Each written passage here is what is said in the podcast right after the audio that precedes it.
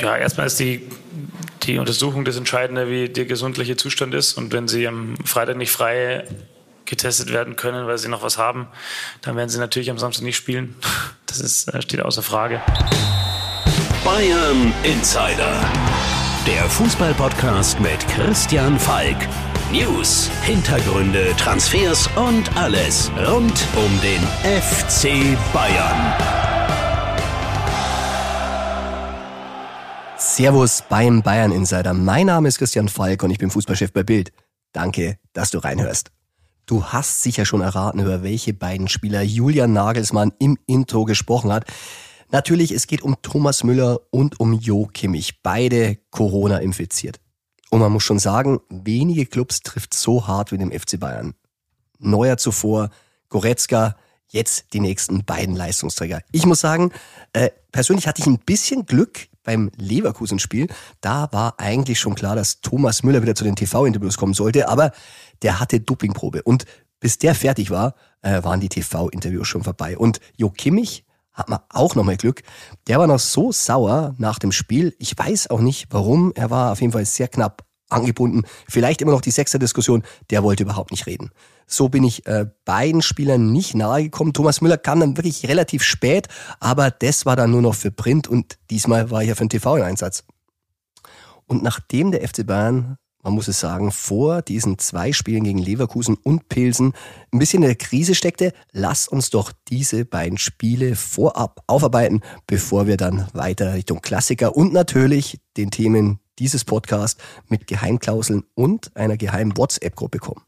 Bayern Insider. Jamal Musiala, also er ist der Spieler, der uns absolut verzaubert im Moment, auch beim 4 zu 0 über Bayer Leverkusen. Und danach hatte ich ihn gesprochen. Zu dem Zeitpunkt war noch nicht klar, dass Thomas Müller ausfällt, was sehr, sehr schade ist, weil ja, nach der Corona-Erkrankung, wenn er wieder fit ist, dann glaube ich, wird es ein ganz, ganz großes Thema werden.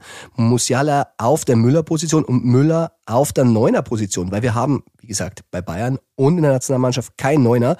Und so würde man wirklich zwei Fliegen mit einer Klappe schlagen. Und du merkst im Gespräch, ich wollte schon ein bisschen darauf hinaus und ähm, ja, Jamal Musiala der mag den Müller total gerne, ist total begeistert von dem, er spricht von einem total hohen IQ und auch Müller fördert ihn. Und ich sag dir jetzt schon, das wird ein wirklich tolles Duo, nachdem es Müller-Lewandowski nicht mehr gibt. Jamal Musiala und Müller, sobald er wieder gesund ist. Und hören wir mal rein, was Jamal nach dem 4-0 über Leverkusen dazu gesagt hat. Jamal, nach vier Spielen ohne Sieg beim FC Bayern, wie gut tut dann dieses Ergebnis heute gegen Leverkusen?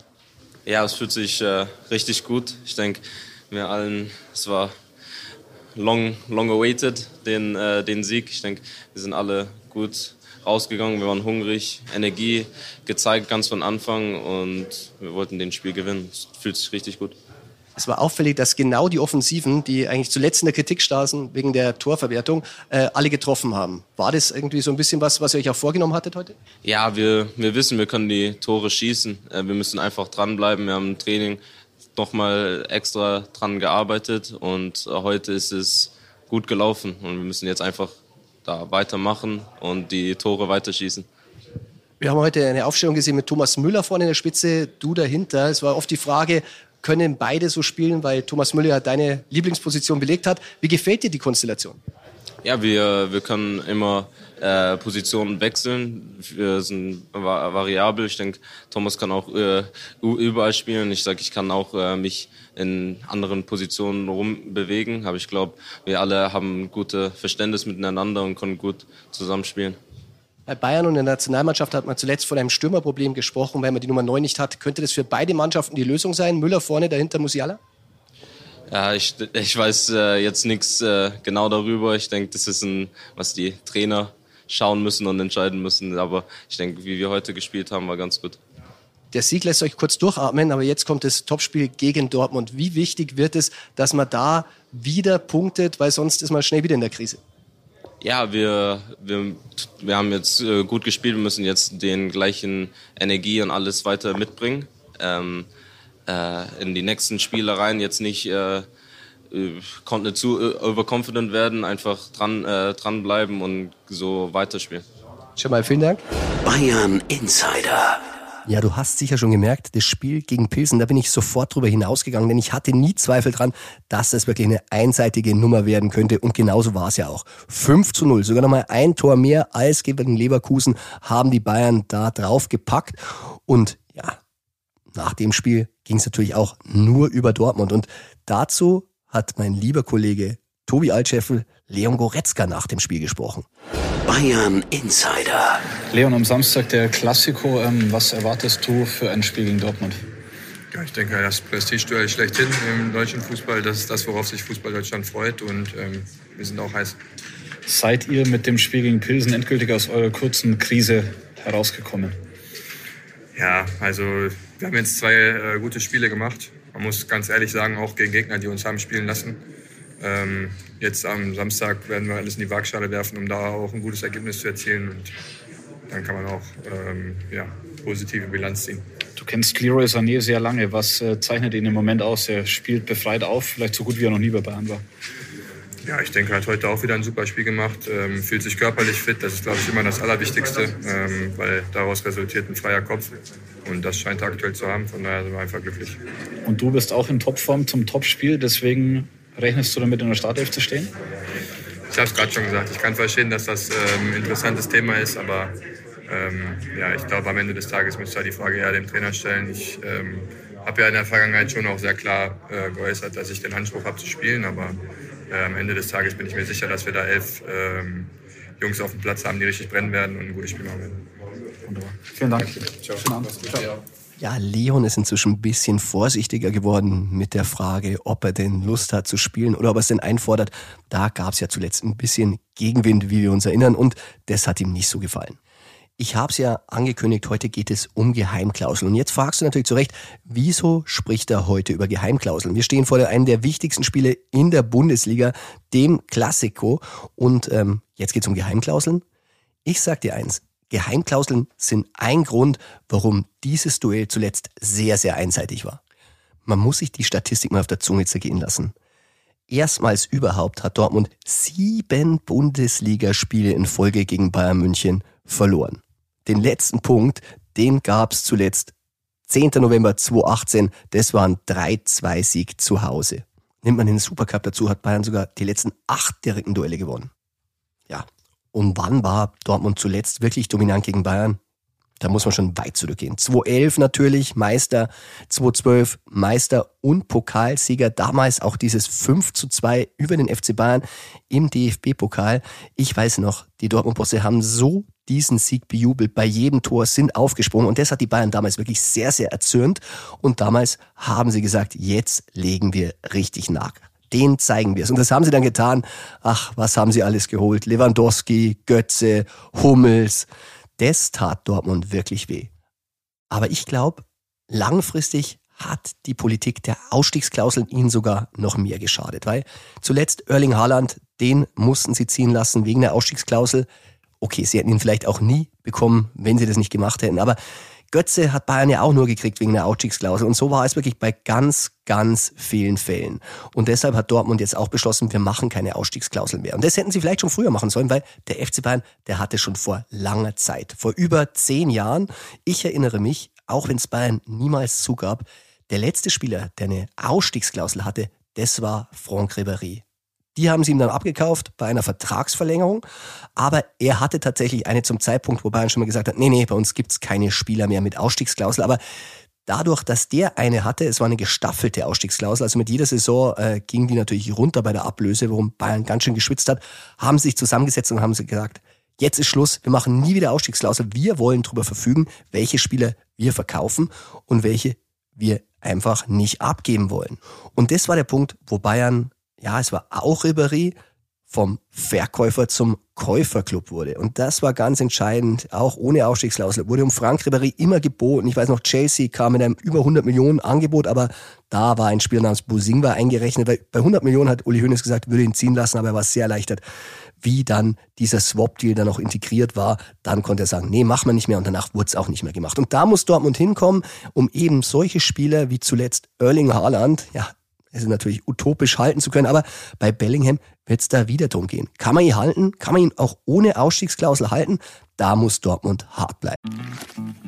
Werbung Neulich wieder zu hören bekommen, Aktien, Börse, Sparpläne, das ist nichts für mich. Ich verstehe ja nichts von Wirtschaft. Das ist die teuerste Ausrede, sich nicht um sein Geld zu kümmern. Bei 10% Inflation, da kannst du ja quasi schon in Echtzeit zuschauen, wie dein Geld an Wert verliert. Aber das Beste ist, um sein Geld clever anzulegen, da musst du kein Diplom in Wirtschaft haben. Aber vielleicht solltest du reinhören bei Defner und Chapitz. Wirtschaftspodcast von Welt. Mein Name ist Defner, Dietmar Defner. Mein Name ist Chapitz, Holger Chapitz. Wir streiten als Bulle und Bär jede Woche um die Wahrheit. Und wir wetten auch darauf. Immer wieder dienstags, überall, wo es Podcasts gibt. Und freitags auch sehen um 17.45 Uhr bei Weltfernsehen. Werbung Ende. Und der FC Bayern, der ging noch einen Schritt weiter. Also nicht nur, dass die Spieler beim FC Bayern keine Ausstiegsklausel mehr in die Verträge bekommen, auch wenn sie es wollen. Sie machen auch bei Spielern, die sie abgeben, jetzt Klauseln, wo sie sie zurückkaufen können. Also bei Tanguy Nianzou ist es so, bei Chris Richard ist es so.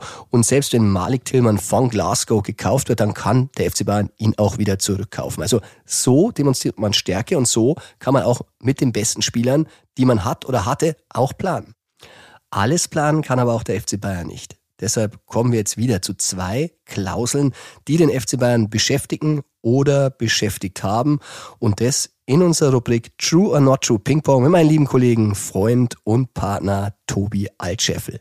True or not true? Das ist hier die Frage. Servus Tobi und willkommen zurück im True or Not True Ping Pong. Servus Falki. Na, ich merke beide Stimmen noch ein bisschen angekratzt, könnte tatsächlich was mit der Wiesen zu tun haben. Ja, ich gebe es zu, wir waren ein paar Mal, sind natürlich danach Corona negativ getestet, aber ich war natürlich auch lang in der Champions League Nacht unterwegs, deswegen schiebe ich es einfach darauf, das ist die Schuld und nicht die Wiesen. Ja, und immerhin, wir waren ja quasi semi im Dienst, wir waren mit Bayern unterwegs sozusagen, beziehungsweise mit den Ex-Bayern und zwar mit Daniel van Beuten. Daniel van Beuten, äh, Spitzname Kolossos, wie er inzwischen auch weiß, hat er sich sehr gefreut über diesen internen Spitznamen. Und äh, ja, der hat sich, glaube ich, ähm, wirklich gefreut, mal wieder in München zu sein, hat das sehr genossen und äh, wir sind dann ja auch ein bisschen von Zelt zu Zelt mit ihm gezogen und äh, er musste sehr viele Fotos machen und Autogramme geben. Ja, und er hat auch eine neckte Anekdote erzählt, die kannte ich noch nicht. Und zwar ähm, der Champions League Pokal, der hat ausgerechnet 2013 ähm, bei ihm übernachtet. Erinnerst du dich? Ich erinnere mich, äh, da war irgendwann er beauftragt, den mit zur Sebener Straße zu bringen und dort war dann niemand mehr, der ihn abgeholt oder in Empfang genommen hätte. Dann hat er, glaube ich, Uli Hoeneß angerufen und der hat gesagt, ähm, Daniel, nimm das Ding einfach mit nach Hause. Ja, und das hat er getan und hat dann tausend Fotos gemacht, hat seine Kinder reingesetzt und äh, als Frank Ribéry da ein bisschen neidisch anruft, dass er das auch machen möchte, was hat Daniel ihm da gesagt?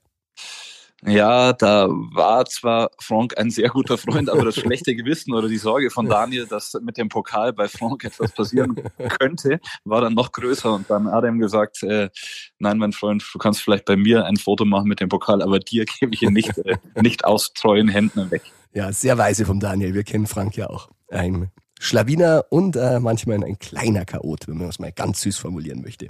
Tobi. Ja, man weiß ja, was mit so Trophäen passiert ist. Ich glaube, der DFB-Pokal war irgendwann mal angeknackst. Äh, wollen wir uns nicht vorstellen, dass das mit der Champions League-Trophäe auch passiert wäre. Ja, also Daniel hat sich der Verantwortung wirklich würdig gezeigt. Aber dann fangen wir an, Tobi. Es geht los mit der FC Bayern fragte beim Management für Christopher Nkunku an. True or not true? Das ist true, Falki.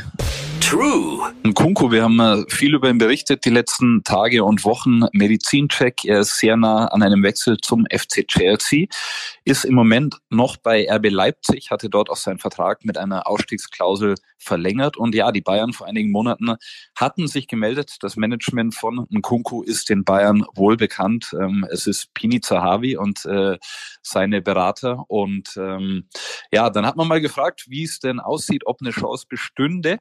Aber Nkunku, nachdem er jetzt in Deutschland für sich den nächsten Schritt gemacht hat in der Bundesliga, hatte sich vorgenommen, er will in eine andere Liga und ich glaube, diese Liga wird dann im nächsten Sommer, im nächsten Jahr die Premier League werden. Ja, ich habe mich natürlich auch ein bisschen schlau gemacht. Diese Klausel, die es gibt, 60 Millionen Euro sollen es sein. Und ähm, die Bayern haben dann erfahren, die gilt für sie gar nicht. Also das ist wahrscheinlich eine Auslandsklausel. Der FC Bayern ist nicht damit äh, tja, beinhaltet, was natürlich für die Bayern schlecht ist, weil dann wäre dieser Vertrag verhandelbar, die Ausstiegsklausel verhandelbar und der junge Mann hat ja bis 2026 verlängert und das wäre dann nicht finanzierbar gewesen. Dann kommen wir direkt zum nächsten Gerücht. Es geht auch um einen Spieler, bei dem wir Bayern angefragt hatten. Äh, El Chiringuito vermeldet, Erling Haaland hat eine Ausstiegsklausel für einige Top-Clubs. True or not true? Das ist true. True. Allerdings mit einer Einschränkung. Die haben vermeldet, ein paar spezielle Clubs, Barca und Real wurde genannt. Und prompt hat sich Pep Guardiola, ja, ein Meister der Worte, hingesetzt und gesagt hat, da gibt es keine spezielle Klausel für Erling Haaland zu Real Madrid. Das stimmt nicht. Er hat gesagt, it's not true. Das möchte ich mal festhalten. Ja, damit lügt er nicht, ähm, denn diese Klausel ist tatsächlich nicht speziell für Real Madrid. Diese Klausel gilt für alle Top-Clubs. Greift erst später. Man hat gehört, 2024 geht's los. 2025 soll gestaffelt sein, soll 200 Millionen Euro die erste sein. Dann geht's ein bisschen auseinander. 175, 150, weiter, weiter, weiter. Entscheidend ist, die Klausel gilt damit nicht nur für Real, nicht nur für Barca, sondern auch der FC Bayern könnte sie ziehen. Wird er nicht? Aber vielleicht in ein paar Jahren, wenn es immer weiter runtersinkt und Erling doch nochmal zurück will, wer weiß. Nicht sehr realistisch, aber immerhin, die Haaland-Klausel gilt für Bayern.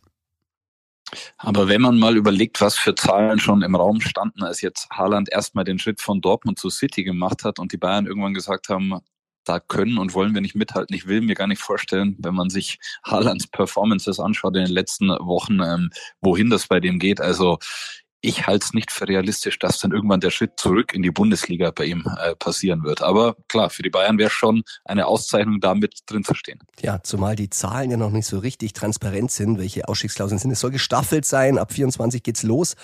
Einmal 150 Millionen zu lesen, das wäre ja schon fast wieder ein Schnäppchen. Äh, 200 Millionen war eine bisschen belastbare Zahl, aber wir werden es vielleicht erfahren, aber momentan ähm, ist es noch im Grauen. Tobi, nächste Frage. Leroy Sané dachte im Sommer darüber nach, den FC Bayern zu verlassen. True or not true? Not true. Not true. Die Situation für Sané war schwierig in der vergangenen Saison. Ähm, es lief mal auf, mal ab, es ging hier und her. Aber er selber hat nie darüber nachgedacht, den Verein zu verlassen. Es gab da mal loses Interesse von Man United, von Arsenal. Aber er selber, ich hatte mit ihm gesprochen, sagt, nee, ähm, ich wollte nicht weg, ich wollte mich hier durchsetzen. Und wenn man sich anschaut, wie er die letzten Wochen spielt, da bildet sich wirklich so, ja, ein, ein Dreieck vielleicht mit Müller und Musiala, die harmonieren sehr gut, könnten auch bei der deutschen Nationalmannschaft, bei der WM äh, den Deutschen helfen, weit zu kommen. Daher seine Entscheidung aus meiner Sicht richtig und wenn er so weiter performt und auch in den wichtigen Spielen dann trifft, dann hat er alles richtig gemacht. Ja, dieses Gerücht gab es zudem schon mal. Ich hatte damals auch bei Brazzo nachgehakt, der hat gesagt, verkauft hätte ich den sowieso nicht. Also Deckel drauf. Ein anderer Topspieler spielt bei Borussia Dortmund, Jude Bellingham. Bayern will nicht in den Poker um ihn einsteigen. Ist das true or not true? Das ist true. True. Ein bisschen überraschend muss ich sagen. Er ist natürlich ein Top-Spieler. Wir haben Oliver Kahn darauf angesprochen und der hat da wirklich sehr, sehr eindeutig und überraschend gesagt, nee, da steigen wir nicht ein. Unsere Positionen, wir haben da so viele gute Spieler. Wir haben da Kimmich, wir haben Goretzka, wir haben Savitzer, wir haben Grabenberg. Wir steigen nicht in den Poker ein und ich glaube, da werden sich einige, also die Dortmunder sowieso, aber auch einige englische Topclubs sehr, sehr freuen. Man kann aber berichten, dass die Bayern schon mal sehr nah dran waren. Ich erinnere mich 2019, das DFB-Pokalfinale Bayern gegen Leipzig. Und wer war auf der Tribüne im Ehrenbereich bei den Bayern? Es war Jude Bellingham. Den haben sie damals sehr umworben, haben ihn nicht nur die Seemner Straße und den Bayern Campus gezeigt. Sie waren mit ihm auch beim DFB-Pokalfinale, hatten ihn eingeladen, auch zum Finalbankett. Aber am Ende war die Spielzeit, die er bei Dortmund in Aussicht gestellt bekommen hat, ähm, dann doch entscheidend und äh, er hat den Weg zu Dortmund gewählt und da performt er wirklich sehr, sehr stark. Ja, ich glaube, er hat Sancho sehr viel nachgeholfen. Die Karriere, die er bei Dortmund gemacht hat, die hat ihn damals auch überzeugt. Und wir erinnern uns an Sancho, war ja Bayern auch mal dran. Aber es kann nicht alles hm. klappen. Hm. Tobi, dann bleiben wir mal äh, bei Bellingham, denn der hat einen super Freund und das ist Jamal Musiala. Beide damals bei Chelsea ihre Karriere gestartet im Jugendbereich. Beide Kapitäne der Young Lions in U15, U16 und ich glaube auch U17. Und der wird natürlich auch heiß gehandelt nach den wirklich super Leistungen. Und ein Gerücht ist, Pep Guardiola ist ein Fan von Jamal Musiala. True or not true? Das ist true. True. Kann ich kurz den Hintergrund erzählen? Die Bayern haben auf der US-Tour in Green Bay gegen Manchester City gespielt und da konnte Guardiola mal wieder Musiala bewundern, sehen, was der drauf hat. Der wusste natürlich schon, was das für ein super Spieler ist. Und dann hat er nach unseren Informationen über einen Mittelsmann nach der US-Tour ausrichten lassen, ja, dieser Musiala gefällt mir, ja, das ist ein super Spieler. Aber keine Angst, ähm, liebe Bayern-Fans, das war kein offizielles Angebot oder ähnliches, sondern einfach mal Pep wollte Musiala wissen lassen, wie sehr er eben diesen technisch begnadeten Spieler bewundert. Ich hoffe mal für die Bayern, dass City da nicht ernst macht, aber auf der anderen Seite, der Vertrag von Musiala ist langfristig, der fühlt sich in München pudelwohl, der ist hier unumstrittener Stammspieler, Topscorer und ich kann mir beim besten Willen nicht vorstellen, dass er weg will von den Bayern und dass die Bayern für irgendein Geld der Welt sagen würden, diesen Musiala, unseren Mann der Zukunft, den lassen wir gehen. Tja, und damit hast du eigentlich schon ein zweites Gerücht wirklich äh, vom Tisch gewischt bei der Liverpool Express. Der hatte auch Interesse vom FC Liverpool an Musiala vermeldet, aber auch da muss man sagen, ganz klar, selbst bei Liverpool, da ist Bellingham das Topziel. Und du dann, vielen Dank und wir hören uns nächste Woche. Wir hören uns nächste Woche, Falki. Bis dann. Servus. Ciao.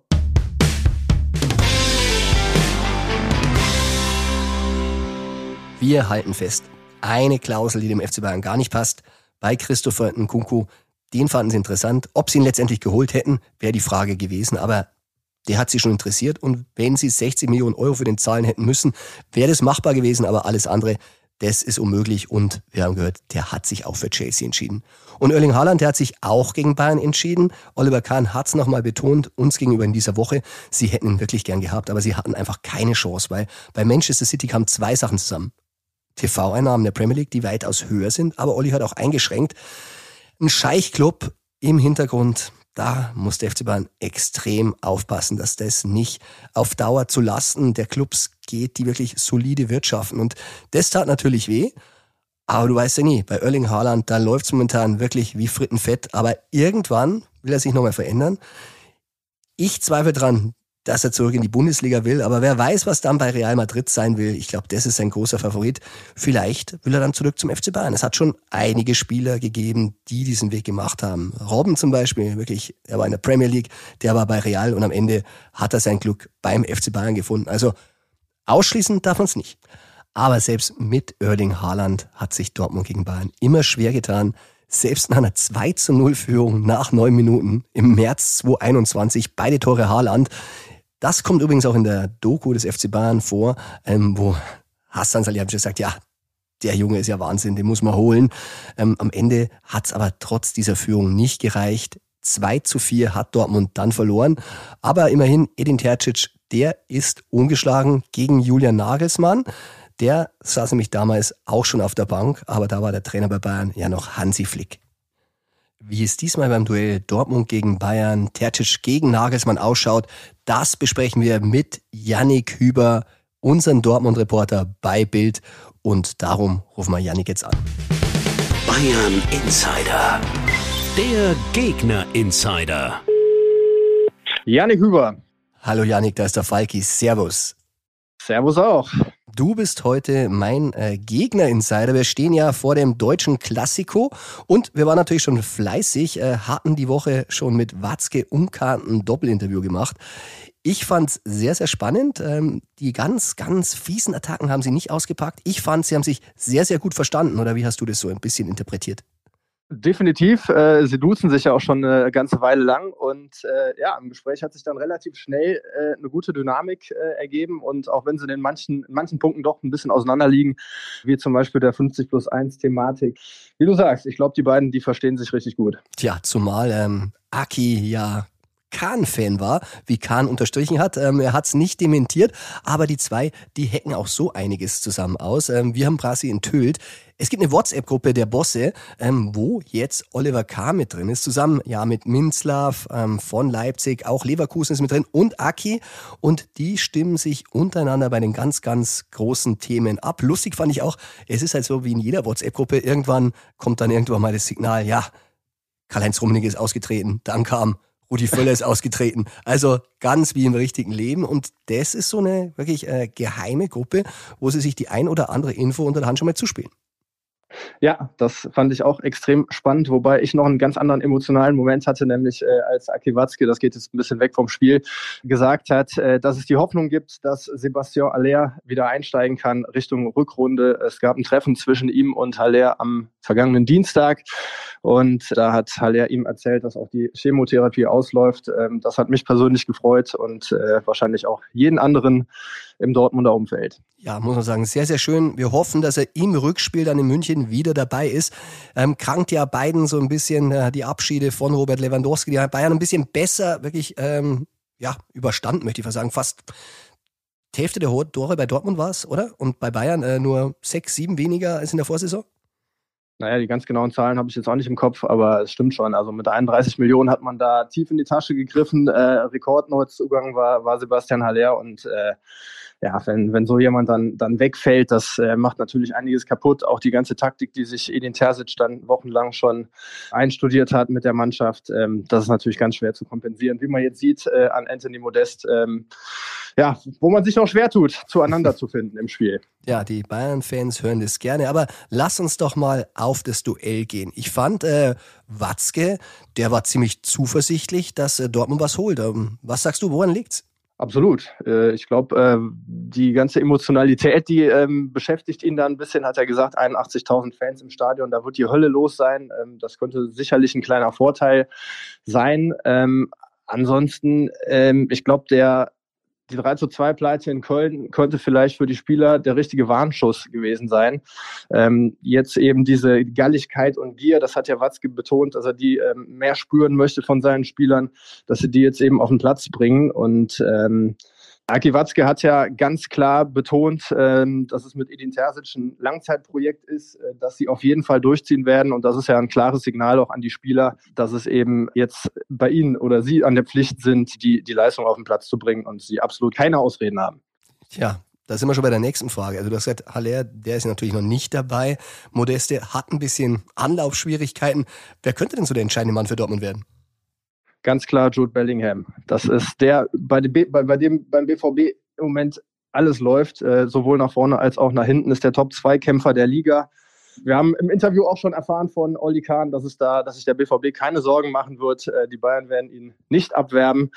Und äh, ja, das wird äh, auf jeden Fall der Mann sein, bei dem äh, sich beim BVB alles konzentriert. Und äh, spannend dürfte ja auch äh, sein, das Duell gegen seinen Jugendkumpel, gegen Jamal Musiala. Die beiden haben ja zusammen in der englischen oder bis zur englischen U15 zusammen gespielt und kennen sich gut, sind gute Kumpels.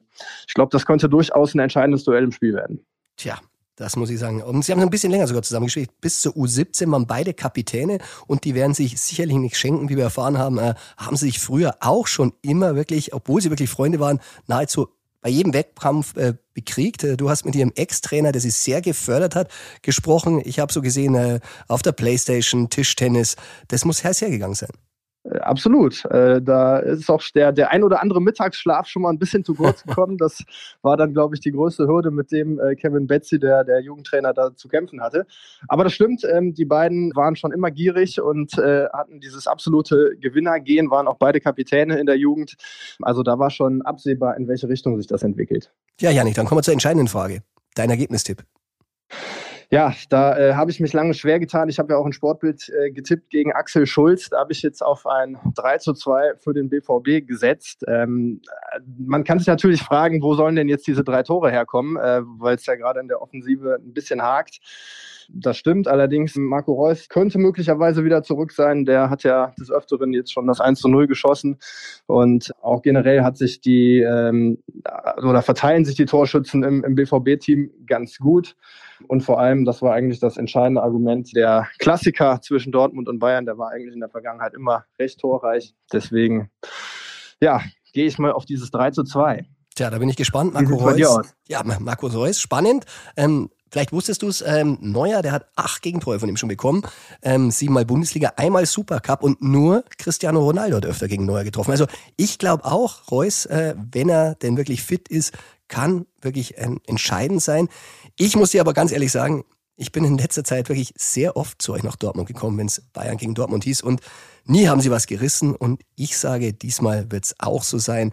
Ich glaube an ein 2-0 für den FC Bayern. Gut, ja, die äh, Ronaldo-Statistik, äh, ich weiß nicht, ob die Bosse sie kannten, sonst hätten sie vielleicht im, im Sommer nochmal anders überlegt, aber äh, nee, auch das, auch das haben die beiden ja im Interview sehr gut erklärt, warum das kein Thema war. Das stimmt. Janik, dann sage ich vielen Dank und wir sehen uns im Stadion. So sieht's aus, ich freue mich, bis Samstag. Servus. Servus.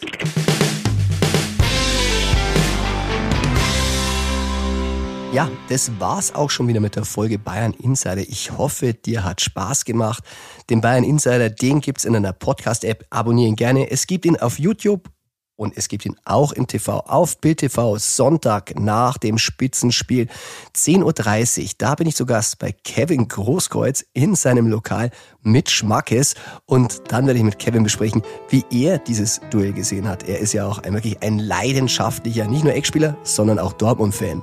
Und vor lauter Gerede um dieses Spitzenspiel muss man nochmal einen Blick auf die Tabelle werfen, weil da muss man sagen, da spielten lediglich der Tabellendritte gegen den Tabellenvierten, beide mit 15 Punkten. Also, liebe Bayern, wenn ihr auf die Tabelle schaut, ein bisschen was geht da noch immer. Bayern Insider, der Fußballpodcast mit Christian Falk. Du hast Lust auf mehr Insider-Informationen? Folge Falki in der Facebook-Gruppe Bayern Insider oder auf Twitter und Instagram unter @cfbayern.